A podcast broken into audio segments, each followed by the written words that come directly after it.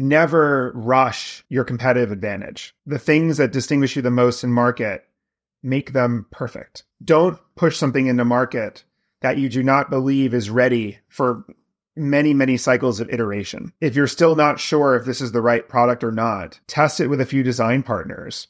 Test it with a hundred people that you know and don't announce it publicly. Really don't announce something until you know it works. It's, it's not rocket science. Welcome to a new episode of the Unicorn Bakery. My name is Fabian Tausch and today's guest is Scott Belsky. Scott bootstrapped Behance, sold to Adobe, and is now the chief product and strategy officer at Adobe while he has been the chief design officer before. Scott calls himself a product and design obsessive, wrote a book called The Messy Middle, and I would like to explore the impact of artificial intelligence on both product building and creativity for all of us uh, for the future, because I think a few things are changing right now. And yeah, without too many further details, Scott, it's an honor to have you on the show. Welcome to the Unicorn Bakery. Thanks for having me. Whew, let's start with the first and super simple question of uh, how important is creativity for being an entrepreneur? Well, I think you know I define creativity as a genuine interest combined with initiative, a genuine interest in something that you will just try to hold your eyes open at night to keep reading about, to keep thinking about, and the initiative to do something about it,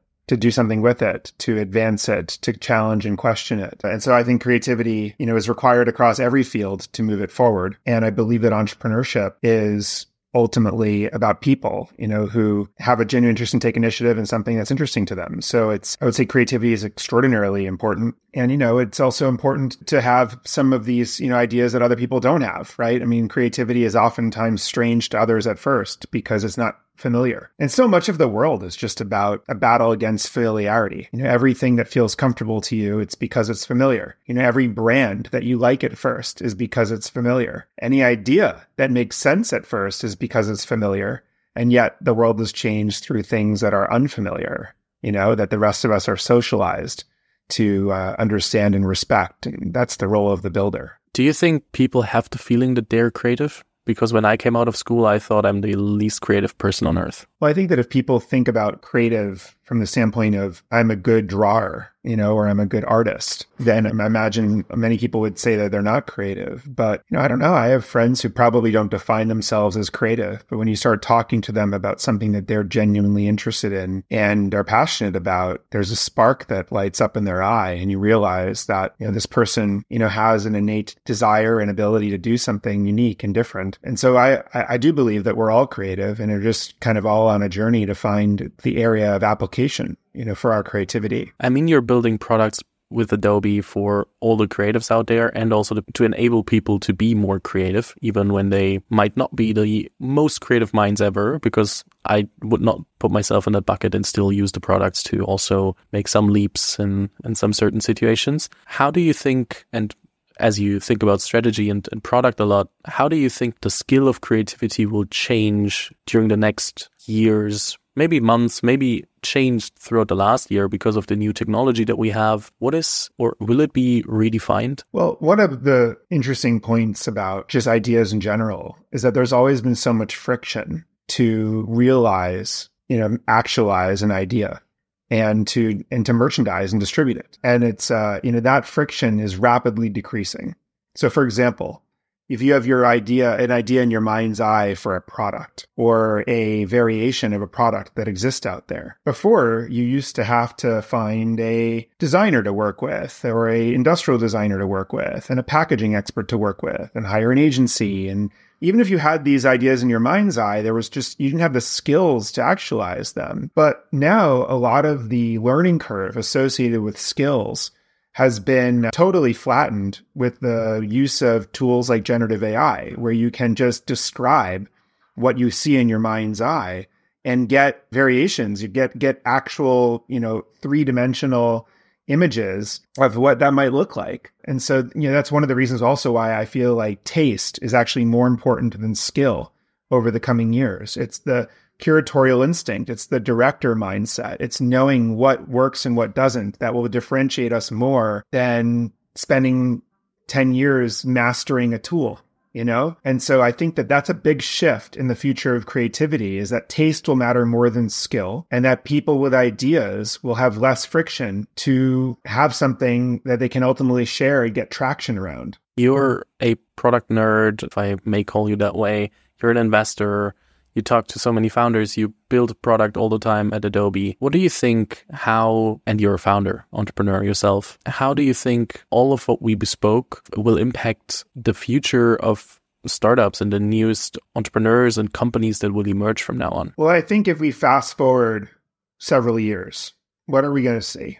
I think we're going to see far more small and medium sized businesses that are doing all kinds of creative things and far, you know, larger market. And because they're able to start to leverage some of the capabilities that were typically only reserved for large companies. If you think about it, large companies have marketing departments and finance planning departments and legal departments and all these big groups of people that allow them to scale. What we're going to see in the future is that more of those previously uh, people heavy departments will be for the SMB achievable through AI tools that either a few people can use or one person can use or can be completely automated. And so you'll start seeing a lot of these small businesses start to kind of flex like bigger brands um, as a result of these tools.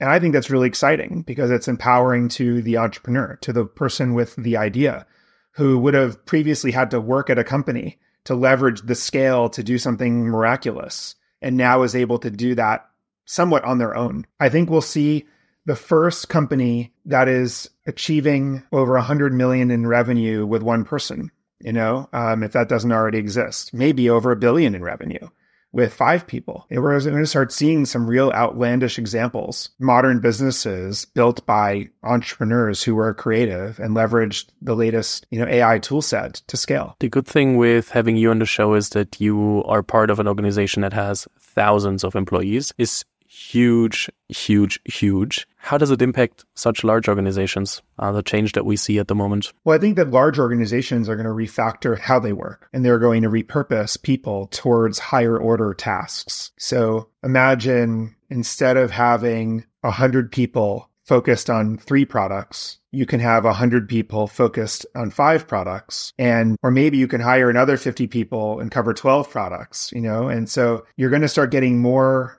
return on on the individual. I, I call it uh, you know ingenuity per person. If you have more ingenuity per person, because so much of the old mundane, repetitive labor that they used to have to do every day is now done by AI or augmented by AI, you're going to get more potential from each person that you have. And so I'm excited to refactor an organization to have people do more uniquely human things, whether it's coming up with ideas, testing things, optimizing in unique ways or just being more customer facing. You know, it, we went through a period over decades where people, labor was so expensive that we started to, everyone, every company started to try to automate or outsource or, you know, or, or automate, uh, just use robots and bots to do everything. I wouldn't be surprised if we see a shift where suddenly we want more human to human contact with our customers. We want more salespeople on the floor because those are the things that really distinguish a relationship with the brand. And we automate other parts of the organization.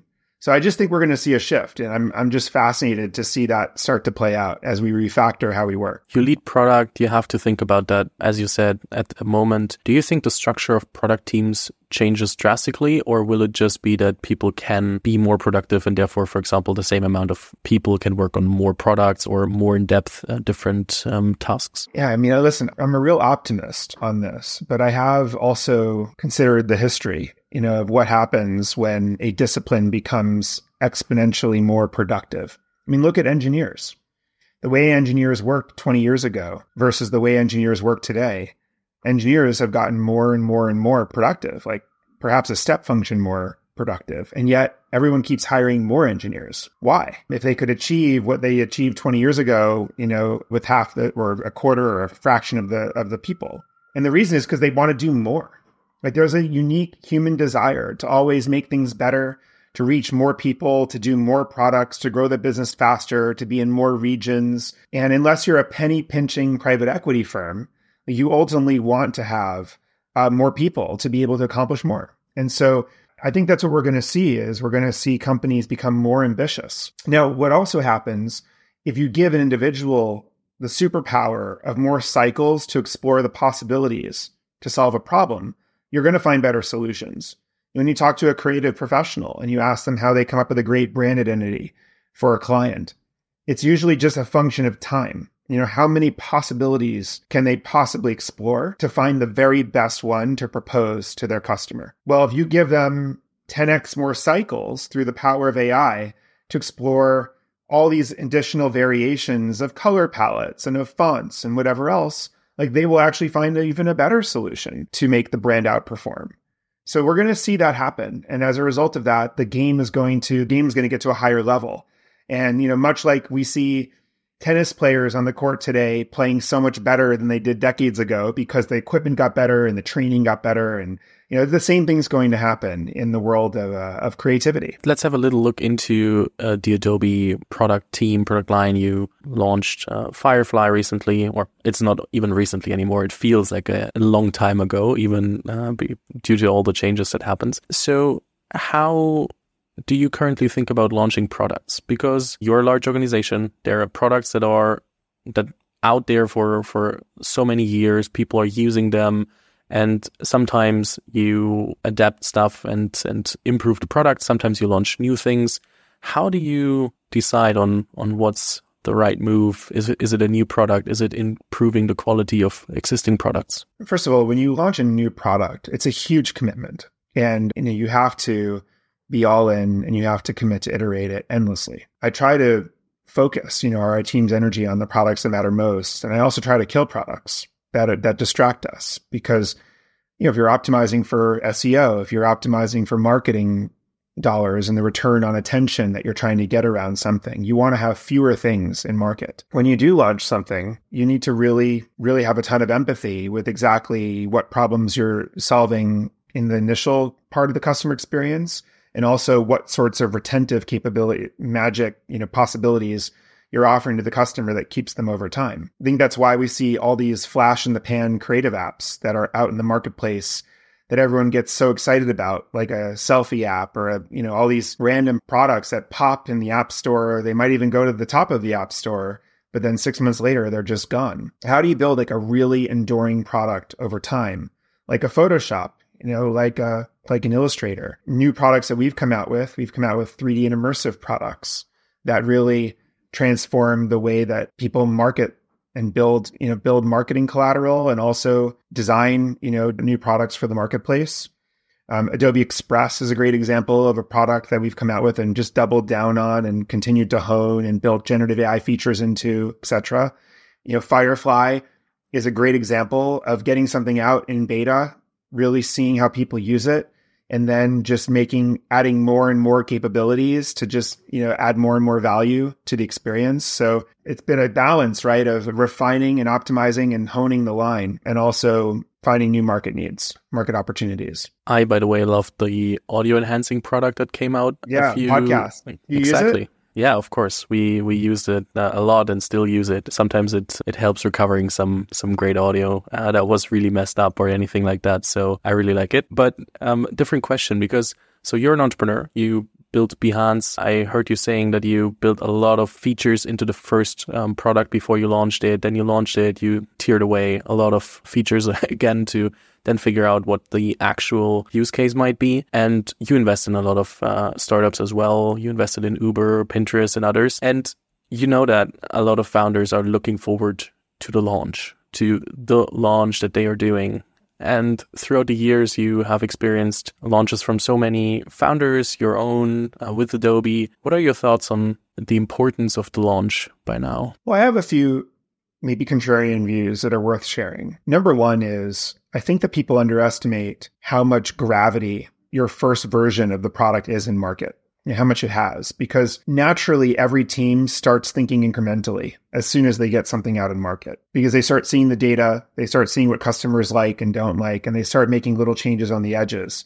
And they feel like any drastic change to a product post launch is almost unacceptable you know, unless you absolutely have to pivot or something like that. And so the gravity of that first version of the product is so great that it merits really making sure that you have the core parts that differentiate you the most perfectly polished. Now, that goes against the idea of the MVP, you know, where you put the minimum viable product out there. The problem with doing so is that the things that distinguish you the most are not typically done well. And also, whatever you put out there quickly tends to take so much gravity for the team, they can't escape it. And you start feeling a little paralyzed with whatever you put out so haphazardly because you thought you had to ship an MVP. So I always say, never rush your competitive advantage. The things that distinguish you the most in market, make them perfect. Don't push something into market that you do not believe is ready for many, many cycles of iteration. If you're still not sure if this is the right product or not, test it with a few design partners.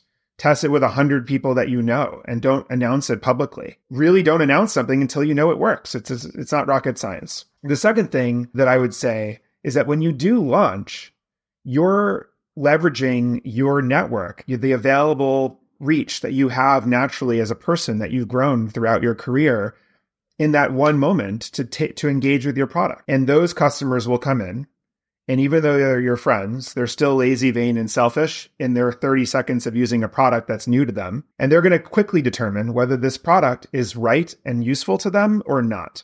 And that lasting impression will last a very long time.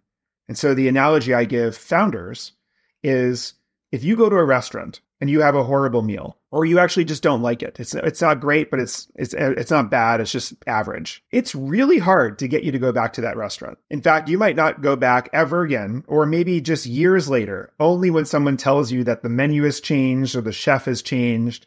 Like you've basically burned the bridge between the customer and the restaurant. Products are no different. If you ship something and then you blast your network with information and they come in and they decide quickly that it's not right for them, they will not try it again ever or for years, right? It's really, really hard. And I think we've made that mistake before at Adobe, shipping something to power users that was too early, right? As a beta. But then those power users quickly jumped in and they were like, oh, it doesn't have this, it doesn't have that, can't use it for professional purposes.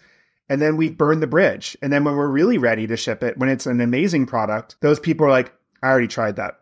You know, it wasn't it wasn't right for me, and they never, you know, they never came back to the restaurant. So uh, it's really important to get that right as well. I think a lot of uh, us know the TikTok moment when we first downloaded TikTok, and then it felt like only young kids on there, and you're like, ah, yeah, I can delete it, and then two years later you download it again, and you're like, holy, that's not how I expected it to be. It changed. The content is way different, and then you fall into the algorithm and you're like, okay, now I'm probably spending too much time on there. So it happens often, but we always underestimate when we launch something ourselves that we think, okay, it could be good enough. It's uh, it's interesting to I, I asked the question because I recently chatted with uh, Rahul Vohra from uh, Superhuman, and he said he doesn't believe in the traditional launch, and it's something that you don't hear that often. Sometimes people are like, "Yeah, we have to launch, we have to make it big," and as you might know, with with Superhuman, they just were let's say in an invite only mode for so long. And uh, that's also what you use quite often with the beta, beta products or alpha products of, of Adobe that you have to sign up for a waiting list. And then at some point you get uh, the ability to use it uh, instead of just blasting it out that everybody can use it. Yeah. I think that uh, you have to, I mean, Superhuman is a great example. Rahul, he, he basically onboarded manually hundreds, if not thousands of people, right? And he just, kept making it better and better and better. And, you know, I remember I was asking him, because I'm an investor in his company, when are you going to just, you know, go live for everyone? And he was like, well, we're just working our way through this endless wait list and we're going to keep making it better and better and better. And he just wasn't sure. To his point, it wasn't important to him when that moment came. It was more so just every customer getting, you know, more and more valuable for him based on their engagement. I have an, another question a bit more personal to you. You sold your company to Adobe and you did the integration. You, you stayed there. I think there was a year and a half in between at some point. But did you, after you sold the company, you've been part in, of Adobe, did you feel less entrepreneurial from times to times? I'm asking because your book of the messy middle is sometimes about the highs and the lows and um, the parts in between. And I just from the outside, I would just assume if I talk when I talk to a lot of founders that after they sold their company, it's like this this state in between, and most of them then leave their acquirers. And uh, I want to understand why you didn't. That's something we can we can talk about in a second. But I I can imagine that the first phase could be a messy middle. Well, it's definitely hard when you sell something that you've been thinking about every waking moment for in my case, seven years. It's almost like an identity crisis because it was who you were, you know, professionally. It was all you talked about. It was all that defined you to some degree, you know, and, and suddenly it's, uh, you know, it belongs to someone else. And, uh, and I, it was a struggle. I stayed for three years, you know, after that and had to go through this process where I was basically parting ways with this baby of mine. And it kind of all grown up and gone to college and now could think for its own. And sometimes Behance was going to do things that I was, I wouldn't want it to do anymore. And I had to become okay with that. And I think it actually was healthy for me after that three years to leave Adobe, to your point, only for a year and a half, just to part ways and experience life having no relationship with this 10 year journey I had had at that point with Behance uh, after that three years at Adobe. So when I came back, I came back less so because it had nothing to do with Behance, of course.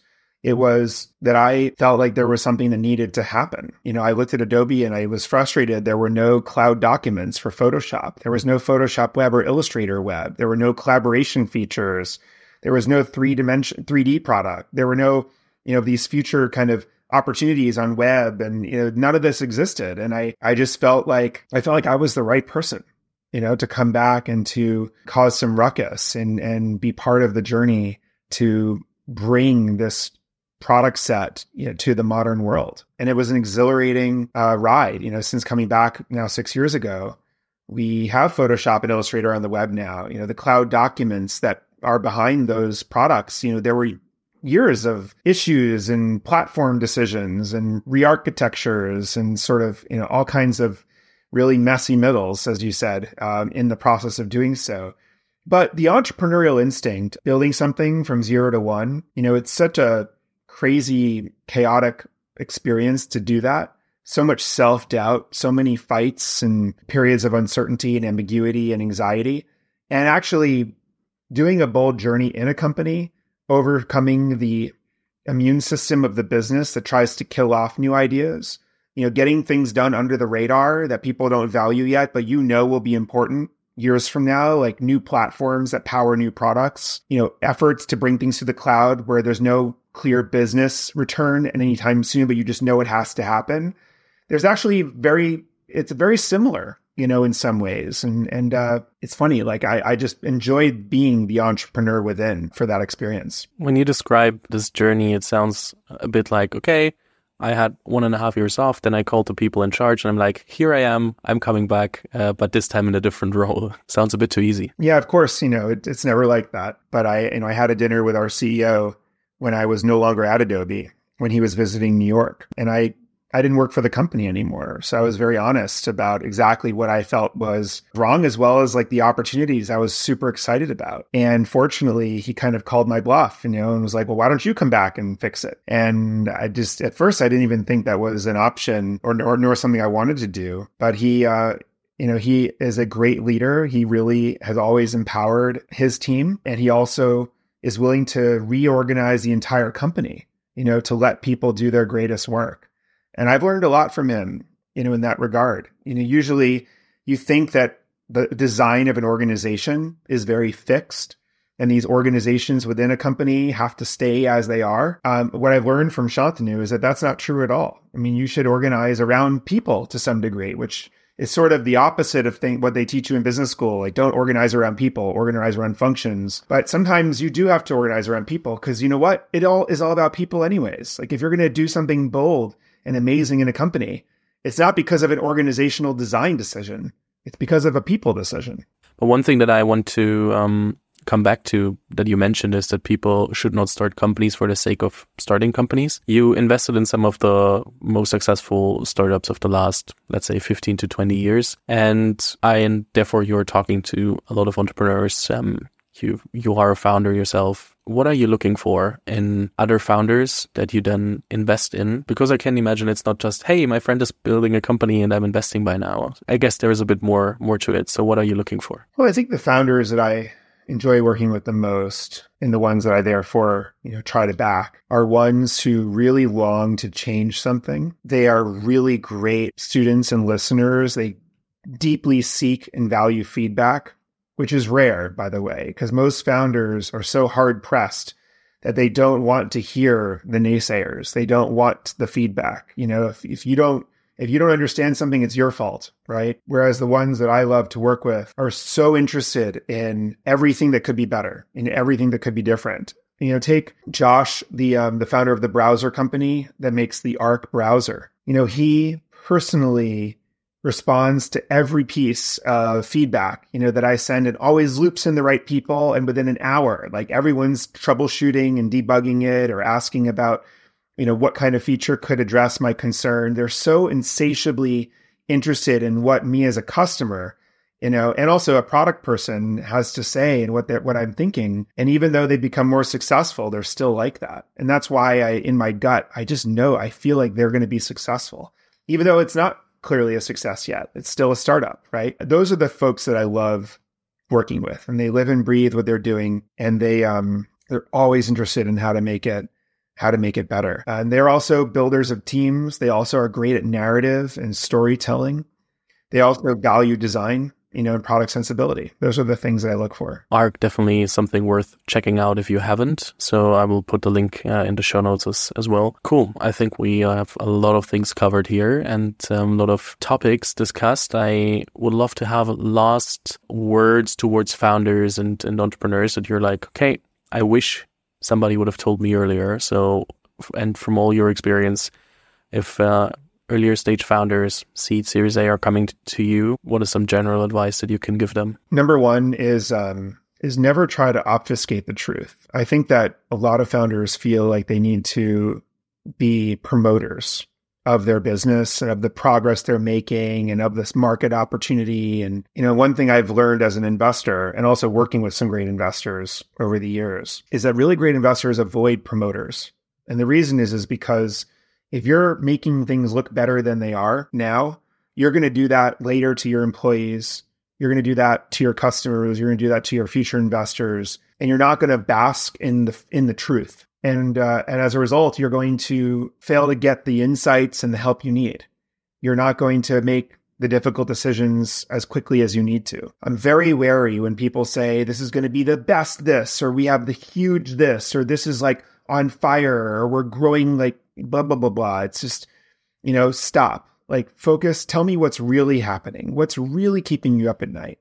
I love working with founders that are very pragmatic about the progress they're making. They're optimistic about the future and the potential, but they're very pragmatic and honest about here's what's working, here's what's not working. I'm still trying to figure this out. And if I say, oh, it's amazing that you've built that database of X, and they're like, actually, that's not amazing. Like, that's readily available. What we're trying to do with it like when I'm corrected, you know, that feels so good. I'm like, okay, this person is real. And when things get tough, like they're going to be completely honest with themselves and their teams. And that might be all the difference between being successful and failing. So be pragmatic, be real.